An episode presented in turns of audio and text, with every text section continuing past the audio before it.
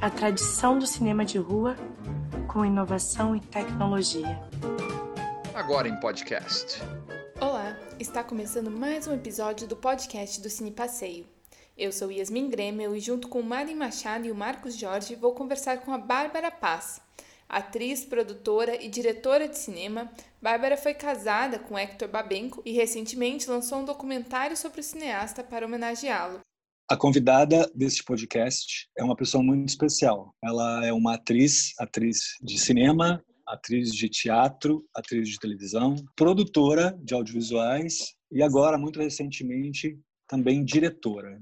Ela acabou de estrear em grande estilo no Festival de Veneza, levando um prêmio importantíssimo. E essa pessoa é a Bárbara Paz. De certa forma, é a madrinha da nova sala de exibição que a gente está abrindo justamente nesse final de semana no Cine Passeio de Curitiba, que é a sala Cine Vitória Virtual, uma sala de que vai ser um hub para as pessoas entrarem e verem coisas nas suas casas, onde elas estiverem. A gente acelerou o lançamento dessa sala em função da quarentena, mas ela vai voltar, vai, vai continuar existindo depois da quarentena. Para mim é uma honra, Marcos, uma honra esse convite. Parabéns pela sala, ela perdure muitos e muitos anos. Começou nessa quarentena, nessa suspensão do tempo que a gente está vivendo, e que seja uma vitória em todos os sentidos. Exato. Em função disso, inclusive, um dos, um dos highlights da abertura da Sala Vitória é a mostra Hector Babenco, que a gente está fazendo, começando com estranhamente a gente decidiu começar pelo último filme do Hector, Meu Amigo Hindu, é um filme que eu gosto muito, é um filme, na minha opinião, muito importante, assim, é, em muitos sentidos, a gente vai falar muito sobre ele também. É, conta pra gente como que foi, como que surgiu o Meu Amigo Hindu. Eu sei que não foi necessariamente o último filme que o que o Hector estava pensando em fazer, né? Ele tinha outros projetos, né? A última vez que eu encontrei o Hector pessoalmente foi na O2, na finalização da O2, ele estava finalizando meu meu amigo Hindu, justamente. A gente bateu um papo muito legal. Ele me parecia muito animado, inclusive, com o filme. Assim, era foi foi muito bom vê-lo assim com a Gana. Conta pra gente como é que nasce o filme, como é que ele acaba acontecendo e como é que ele acabou sendo o último filme do Hector, por favor. Uh, bom, o Hector sempre cheio de projetos, sempre uma vontade, lendo muitos roteiros, uma vontade de fazer algo fora dele, mas ele não conseguia. Então ele lia muitos projetos que chegaram de fora, chegavam de fora, e ele sempre queria fazer um projeto dele. Então ele escreveu dois, dois roteiros. Um é Tiger Tiger, que é em cima uma adaptação de um livro de uma, uma americana de, New Jersey, que é a história de um de pedofilia, de um de um uma história de amor. Na verdade é uma Lolita ao contrário, contada por ela. Mas é uma história de amor que, que, passa por uma lavagem cerebral aí uh, de um homem e uma menina de que começa essa relação com sete anos. Então, assim, e ela tem essa história com ele até ela tem 21, até ela tem 21. Ela ir para a faculdade, conhecer o namorado, enfim, é uma história linda, forte, pesada, que foi difícil fazer, porque ele queria muito que o personagem, ele fez de tudo para que esse personagem fosse um homem muito carismático, um homem que, que, que, não vendesse essa, essa, essa essa, essa maldade né, do, do, pedófilo, porque quando ele foi comprar os direitos, ela chamava Margot Fragoso, ele, ela disse para ele, uh, ela, ela, ficou muito quietinha durante a compra dos, né, da, da, reunião da compra dos direitos, mas ela só levantou a cabeça um momento, foi para falar para ele, eu só não quero que você transforme ele num monstro, porque ele não era. Nossa, aquilo foi muito forte, assim. Parece que foi ontem que eu vi ele falando isso, assim, que ele ficou muito muito ah, chocado, assim, porque ela realmente tinha uma afeição, um amor enorme, assim, sabe? Foi feita uma lavagem. É uma história, é uma história autobiográfica, Bárbara? É uma história autobiográfica. E a Margot, ela, ela tinha minha idade na época, ela tinha minha idade, ela, ela, ela, ela, faleceu, cara. Ela morreu, de, ela teve câncer logo depois. E ela, ela, ela morreu muito rapidamente. O Hector já tinha falecido. Não, é, Hector já tinha falecido. Ou não, não lembro. Eu sei que foi uma coisa muito espantosa, assim, porque ela, ela, ela, era uma, ela é uma, uma jornalista publicitária, jornalista, e ela escreveu uma história verídica, totalmente, chama Tiger Tiger, Tigre Tigre. Tem, acho que uma versão aqui no Brasil. E ele escreveu esse, esse roteiro junto com, com o Murilo Hauser, que é o Murilo que escreveu a. a ai, meu Deus, agora me fugiu o nome. A, a Vida Invisível. A, a, Vida. Invisível. É, Murilo é curitibano. O Murilo é de Sim. Curitiba. O Murilo Hauser é de Curitiba. Pois é, o Murilo é curitibano. Não, o Murilo é um super parceiro. Ele, ele também ele foi co-diretor no Réu, na minha peça com o Hector, foi o primeiro trabalho dele juntos. E aí o, o Murilo e o Hector deitaram nesse roteiro um ano, mais ou menos. E aí uh, e o, o, o, roteiro ainda não estava pronto, mas ele quis levar para, para o Penn, que ele achava que era o Sean. E o Sean quis, eles marcaram encontros, enfim. E aí no final da semana das reuniões, todos os dias eles se encontraram, eu fui para Los Angeles com ele, e aí ele disse no final, ele estava quase, o roteiro não estava pronto, mas ele disse não. Porque, e aí o Hector deprimiu muito, porque ele queria ele, ele encanou, ele queria ele, era só ele como ator, senão não ia fazer o filme. E, e aí ele, a gente percebeu que o Sean, ele nunca fez, a não ser os filmes mais adolescentes, ele fez, ele não quer fazer um mal, ele não quer fazer um mal, o um malvado, o bad boy, o, o, o mau caráter ele tem que sempre ficar bom no, no, final da história. A gente percebeu em todos os filmes. Só tem, acho que, dois filmes do começo que não. Então, ele não. O cara era muito. Não, pedófilo, enfim. Tô contando essa história aí, que é outro filme que não, que não foi feito, mas o roteiro tá aí pronto, guardado. Quem sabe um dia alguém ainda faça. Mas isso é mais incrível ainda, que você tá falando pra gente de um filme que não existe, mas que de certa forma existe. Agora você falou dele, né? Então, assim, acho lindo saber saber isso é muito legal assim. Mas e aí o tag tag quase aconteceu. Não o tag tag quase aconteceu. Ele queria o Sean Penn ou ele queria o, o, o olha o meu hoje está branco de nome de, de, de, de, ideia. Acho que eu estou ficando muito tempo em casa. É, o maravilhoso lá o, o Lincoln como é que chama? O maravilhoso ator lá que fez Lincoln. O Eita, nós, agora eu vou lembrar. Peraí, calma, que eu acho maravilhoso. O grande ator que a gente tem aí, gente. Os grandes. Sangue Negro, me ajude. Daniel Day-Lewis. Daniel Day-Lewis, isso! Daniel Day-Lewis é, é, um mito, Daniel né? Day-Lewis. É, ele, queria, ele, não, ele, queria, ele queria pouca gente, né? Ou Champagne ou Daniel Day-Lewis. Fácil. É, ele falava, ele falava sempre que se você tem um ator, pode você tem todo o resto. Então ele sempre conseguia, primeiro tinha que ter o ator.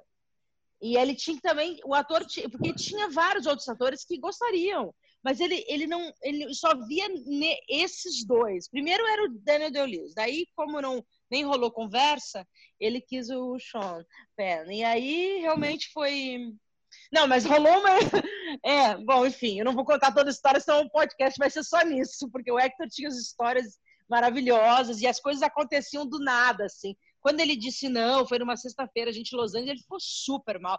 Aí a gente falei, ah, vamos beber alguma coisa, vamos no japonês aqui do lado, tinha um japonês do lado do hotel, vamos, vamos. Daí a gente foi lá beber, falei, ah, vamos, vamos tomar um pouco, beber, relaxar, porque não aconteceu, vai, vai acontecer outra coisa. Bom, a gente foi pro restaurante, chegamos no restaurante, eu fui toda de tênis, chapéuzinho, toda assim. Aí chega lá, ele falou, você não vai acreditar, a gente senta, pede uma cerveja, chega lá, ele falou, Bárbara, você não vai acreditar quem tá. E eu tava louca pra conhecer o Sean, porque eu não conheci. E eu tava louco pra conhecer ele. Aí chega, ele falou: Você não vai acreditar quem tá atrás da gente. O Sean Penn. Eu falei, tá brincando? Tô falando, Nossa. Tá, com, tá com os haitianos aí, porque era na época que ele tava com os haitianos, lá andando por cima, tava ajudando eles e tal. E aí, aí ele vem até a gente, só que o Hector falou que tava com a mulher dele, só que não falou que era uma mulher jovem. ele olhou para mim, é óbvio que ele achou que eu era Margot, né? E que a história fosse dele. Ele não falou nada, ele só me olhou e me beijou minha mão, assim. E eu, eu quase morri, né? E aí o Hector olhava assim para mim, eu falei, caralho, ele não parava de me olhar. Ele não parava de me olhar. E eu falei, ele tá achando que eu sou a personagem. É óbvio, eu tava eu contei isso pra pouca gente, agora eu tô contando no podcast. e aí, ele, quando ele ficou olhando, o Hector falava umas coisas, ele ficava olhando para mim, me analisando. O Sean é um grande ator, né? Ele tava analisando. Falei, será que ele vai mudar de ideia agora? Sabendo que essa história é real, imagina. E, e, Bárbara, esse livro foi lançado no Brasil pela Rocco com o título literal em inglês, né? Tigre, Tigre, a tradução em português. Quem ficou, muita gente seguramente ficou curiosa por conta dessa história, todo esse, todo esse relato que você fez.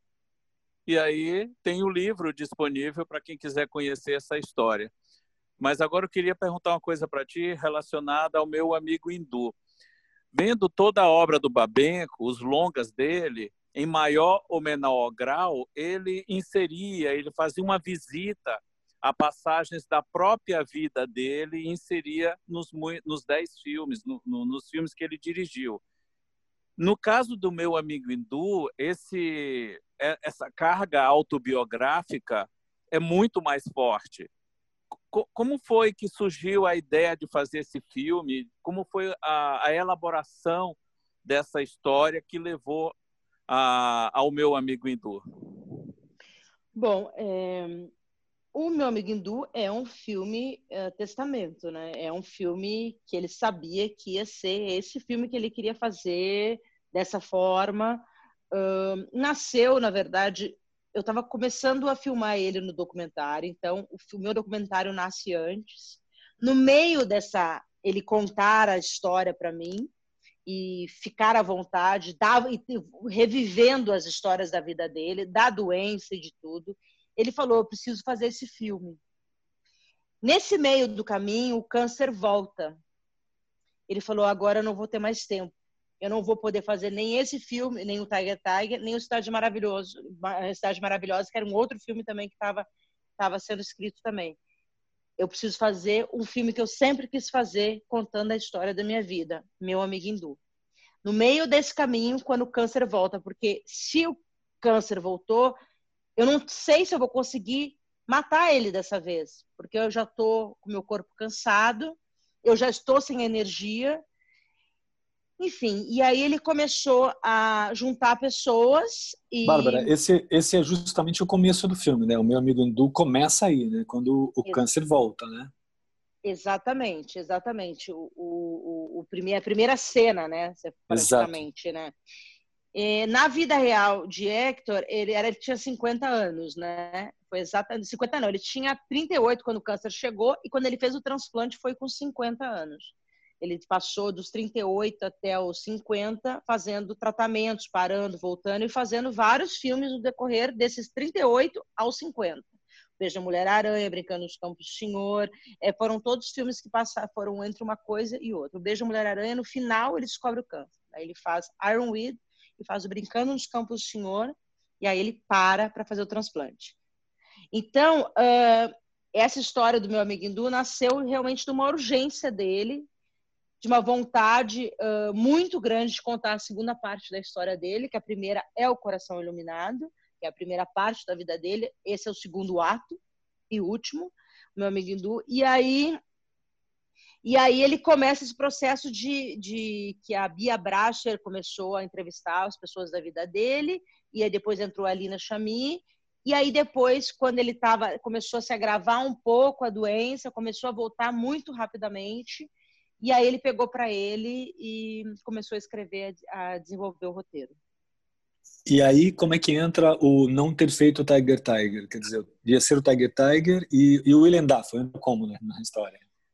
Bom, aí tá, vamos lá. Aí o Tiger Tiger já tinha ficado para trás, porque daí veio o Cidade Maravilhosa. Aí quando o Sean Penn disse não, não vou fazer, ele deu uma desistida e falou vou deixar adormecido. Daí veio Cidade Maravilhosa, que é um outro filme que também o roteiro tá aí para ser feito, que esse eu acho que com certeza vai ser feito um dia, porque é uma história maravilhosa, se passa no Rio de Janeiro, uma trupe de trapaceiros. Enfim, eu não vou contar o roteiro desse, que esse vai ser feito logo mais, eu acho. E, e então aí era um filme que precisava de muita energia, e ele estava muito debilitado, estava já já entrando em tratamento de novo. Então ele, ele falou: não tem condições de fazer isso. E eu preciso fazer. Então ele, ele deixou de lado esses dois e foi fazer só o hindu. O hindu ia ser totalmente em português, né? Em, ia ser filmado totalmente no Brasil, como foi. Só que daí uh, ia ser feito pelo Domingos Montagnier, o ator, e o Domingos estava com muito ocupado na, em televisão e outros filmes. E aí ele estava com muito medo que não desse tempo para ele, porque ele estava com uma urgência física, né? Então, aí nisso, nesse meio tempo, veio o William Dafoe para o Brasil fazer aquela peça velha com o Baryshnikov. E aí fomos jantar, foram jantar em casa.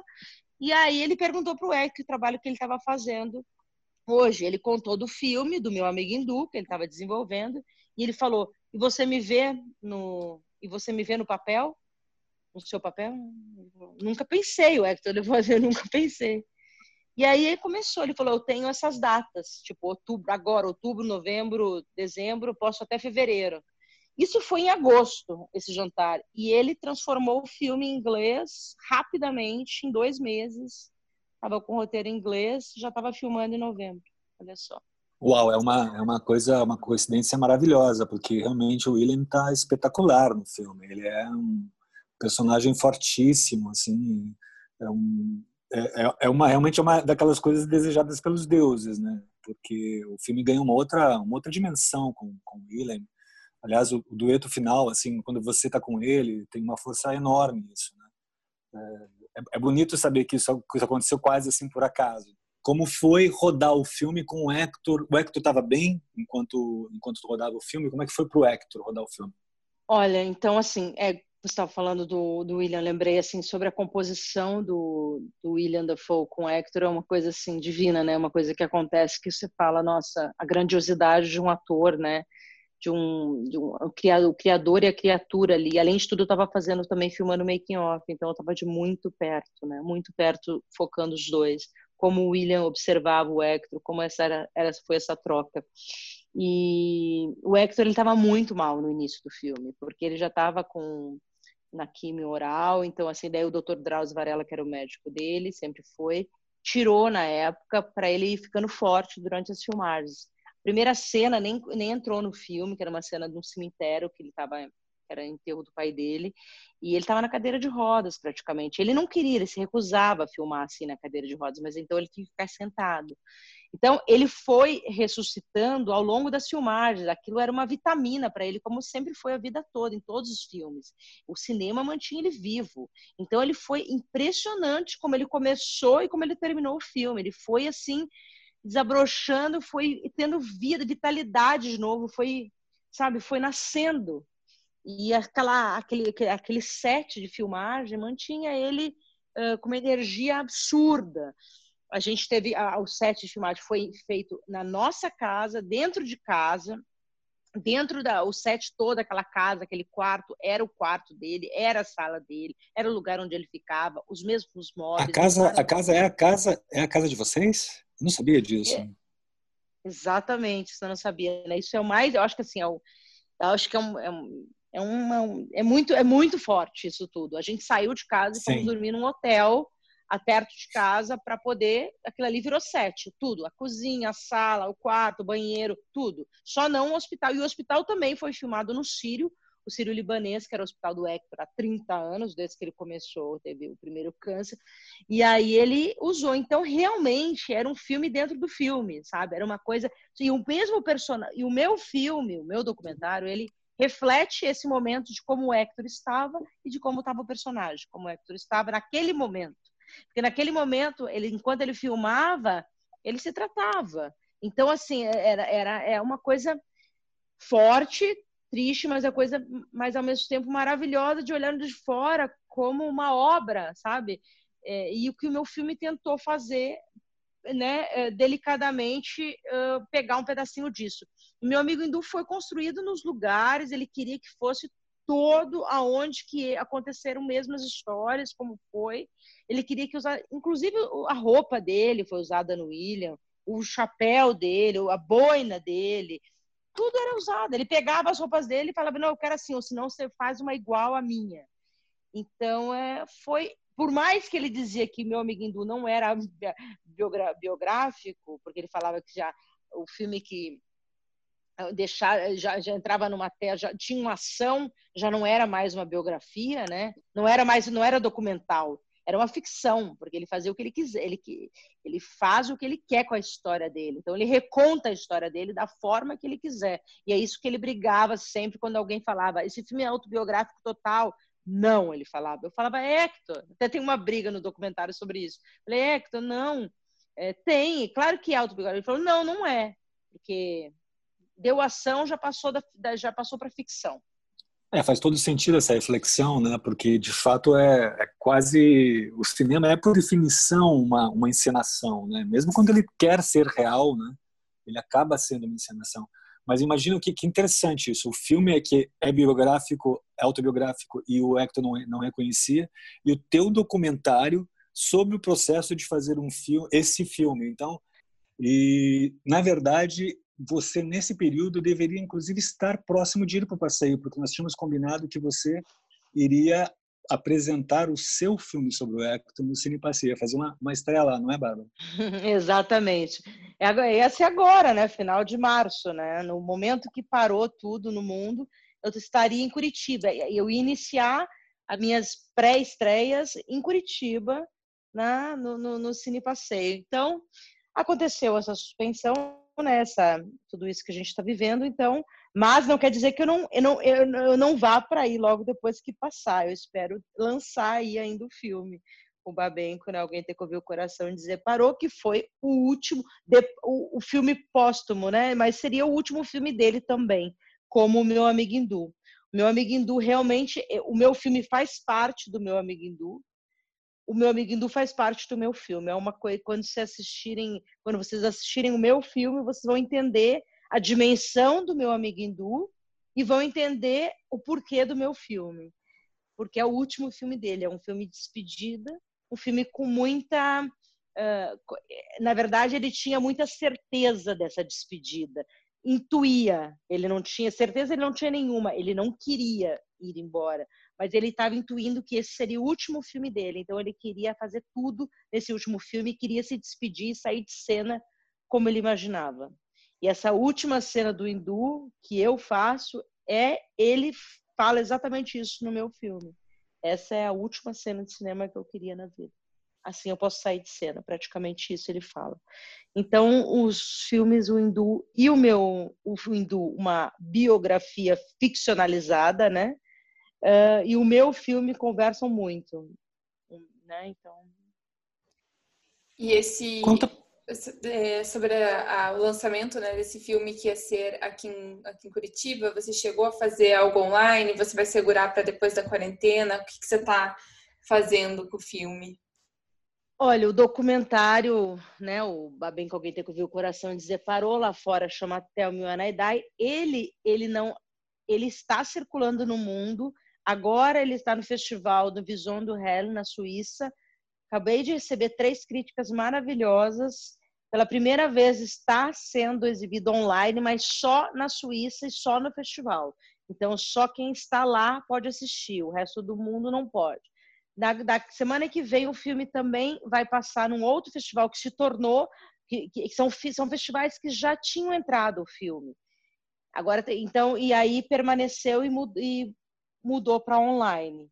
E o filme permaneceu. O, do, da semana que vem vai passar na Alemanha num, num outro festival também que se tornou online devido à pandemia. E o filme também vai lá nesse festival ele vai estar competindo. E aí uh, ele vai estar num outro festival não online, final de maio, na Coreia. Ele acabou de entrar no festival na Coreia porque a Coreia não fechou, né? A Coreia ela foi muito muito sagaz né, nessa nessa pandemia e parece que ela começou muito antes. Parece que a Coreia não fechou nesse nesse que o, que o festival já vai acontecer presencialmente. É claro que eu não vou, vou ficar quietinha aqui no Brasil, na minha casa, porque até final de maio ainda muita coisa vai acontecer aqui. Eu acho que vai ser o pico para a gente. Então, uh, mas o filme está circulando o mundo ainda, ainda vai para vários festivais na França, que ainda não estreou na França. Então, eu estou tentando ainda dar uma sobrevida para o filme, porque quando a gente lança o filme, a gente tem um ano ainda para circular em festivais, para depois ele ele passar para o streaming. Mas agora tudo mudou, a gente não sabe o que vai acontecer. Então, no Brasil, ia lançar agora em abril, começo de abril. Não aconteceu. A gente, eu não sei se até agosto, até setembro, a gente vai lançar no Brasil. Mas é uma opção, talvez, lançar streaming. A gente não sabe ainda, está tudo em suspensão. Vamos esperar mais um pouco aqui no Brasil, né? E fora do Brasil, eu vou participando dos festivais, vou circulando aí o mundo como como como manda né, o circuito dos festivais, que está indo muito bem o filme, sabe? O filme realmente assim, ele não não é um filme brasileiro só, é um filme que está comovendo por uma simples história, uma simples história de amor, amor ao cinema, amor, amor de duas pessoas que uma está sendo uma filmando a outra, amor de, de, de um ser humano deixar essa obra, esse olhar pela vida uh, saindo de cena assim. Então, tá tocando muita gente. Isso me comove muito sabendo que o meu olhar naquela época, quando eu desesperei e pensei que eu queria filmar esse homem antes que não tivesse mais tempo, esse homem, essa paixão, esse amor que eu tinha por esse homem que eu tenho, né? Então assim, é, eu tinha que congelar ele numa numa numa tela, numa película, em, em algo que me que ficasse eterno, porque com medo que ele não existisse mais. E essa minha intuição uh, ganhou significado hoje, como o meu amiguinho do último filme dele também ganha significado hoje, porque ele não ganhou significado logo que ele partiu, logo que ele fez o filme.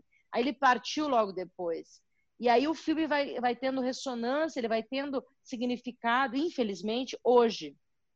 Então, e eu, como terminei meu filme depois que ele se foi, também eu tive uma outra dimensão sobre o filme, apesar de saber sempre que poderia ser um fim, né? É, e, e, cada filme de Hector tem um pedacinho dele, um pedacinho da história dele. Ele coloca em todos os filmes um pedaço dele forte, assim, do que ele está vivendo, do que ele pensa, o marginal que ele se sentia no mundo, o, o, né, o estrangeiro, o beatnik. Ele ele andava muito por esses caminhos que ele ele o filme Carandiru, Beijo da Mulher-Aranha, Pichote, são filmes de prisão, de aprisionamento, e o Hector conta no documentário, agora vou dar um spoiler já, né, que ele foi preso nos anos em 1965, né? Ele foi preso e por e eu perguntava para ele, é por isso que você fez tantos filmes de prisão? E ele falava, isso meu psicanalista que tem que falar. então, é, mas realmente ele fez muitos filmes, o Lúcio Flávio, né, Passageiro da Agonia, e, e tinha muita coisa daquele Hector que estava guardadinho lá, que foi ficou preso um tempo na Espanha, sabe, por delito, enfim, coisas assim. Mas isso é muito importante, é, uma, é um pedacinho que tem no livro também, que eu fiz um livro também, eu lancei um livro. É, no, no, livro tem tudo mais a fundo do que no filme, porque eu consigo colocar 100%, né? Na verdade, o diretor, como você bem sabe, assim, ele tem momentos de grande solidão na, na, na vida dele, né? E, diz, e você sabe que às vezes assim um set cinematográfico é uma coisa parecida com a prisão, né? porque você é, uma prisão que você mesmo constrói as, as paredes, né? Então é realmente interessante o que você acabou de dizer em relação à prisão nos filmes do, do Hector, é um aspecto muito interessante. É, e no, no, meu filme Fapá tem essa passagem. Meu filme é um filme também bem solitário. Você vê ele bem sozinho com ele mesmo, e, né, o documentário. E ele fala, tem essa passagem da prisão que é forte, que fica uma dúvida, mas ele fala muito interessante que ele fala. Por isso que eu acho que eu ando de um lado para o outro quando eu escrevo um roteiro porque é, essa, essa, essa lembrança da prisão. Acho que desde a prisão, eu, eu toda vez que eu vou escrever um roteiro, eu fico andando de lado para outro, de lado para outro, lado outro, porque eu não tinha para onde ir, entendeu? É muito interessante isso. Então, ele fala de uma forma e você vê aquela pessoa exatamente ali naquele movimento. Então, quando você faz um filme, é exatamente isso. Você fica numa caixinha ali no seu quadrado, num, num clausurado numa ilha depois, durante as filmagens, você está dentro da cabeça. E isso ajudou muito ele, assim, por mais que ele foi uma passagem difícil na vida dele, a prisão, e, e curta, mas uh, acho que construiu essa, esse, esse prisioneiro eterno que foi o Babenco. E assim, genial a sua, a sua sacada de fazer um documentário e um livro que conversam com um filme, né? Acho que as coisas, é, para quem gosta e acompanha o trabalho, aí você criou um mundo, né, para relembrar ele em memória e eu acho que é muito especial. É muito interessante porque assim, o livro ia ser só um caderno de memórias de, de poesias que ele guardava desde os 14 anos. Eu encontrei uma caixa de poesias que até folhas de papel higiênico, até coisas assim que ele guardava escritos em hotéis. E aí a gente começou a trabalhar nesses, nesses escritos, decifrar a letra dele. Ele falou: sempre quis publicar, mas eu nunca tive coragem, não sei se tem valor literário. E eu fiquei fascinada por aquilo ali. Eu falei: é claro que nós vamos publicar, é claro que nós vamos trabalhar nisso. E foi as últimas coisas que ele estava trabalhando, inclusive até no hospital ele queria levar os poemas para traduzir, para decifrar. Eu tinha uma menina que, que, que a gente contratou, a Liver, para ajudar ele a decifrar e ele conseguiu 40% uh, decifrar essa letra e arrumar esses poemas para ser, ser, publicado. E aí o livro nasce de todas as transcrições também de nossas conversas, de todo o material que eu tinha do filme, que era gigante e muito valioso. Eu não podia colocar tudo no filme, e aquilo me machucava demais. Junto com os poemas que eu já ia lançar, um dia eu peguei, ficou do lado da ilha de edição muito tempo, peguei e comecei a juntar aquilo, comecei a fazer uma seleção e comecei a fazer uma, uma costura. Eu falei, isso aqui, dá, isso aqui é o livro, é o caderno de memórias que ele queria, que é um livro pequeno. Você olha para ele e fala, ah, é só isso. Mas você começa a ler e você fala, nossa, é tudo isso, eu não conhecia esse homem. Então é muito interessante, porque este homem está inteiro no livro e no filme. Mas o livro você tem aqui do lado na cabeceira e você tem muito mais. Porque o Hector também, ele falava muito, ele tinha um personagem, mas as coisas mais íntimas, mais pessoais, pouca gente conheceu. E nesse livro, nesse filme, eu deixei aí para a eternidade. Nosso Babenco. É isso. É uma, uma história linda, realmente muito, muito bonita. É, e até muito, muito bem sintetizada no filme, inclusive. Eu achei linda, lindo o encontro no filme. É muito, aliás, assim, toda a parte final do filme é marcado pela beleza. Assim, é um filme que acaba de maneira muito bonita, o meu amigo Hindu.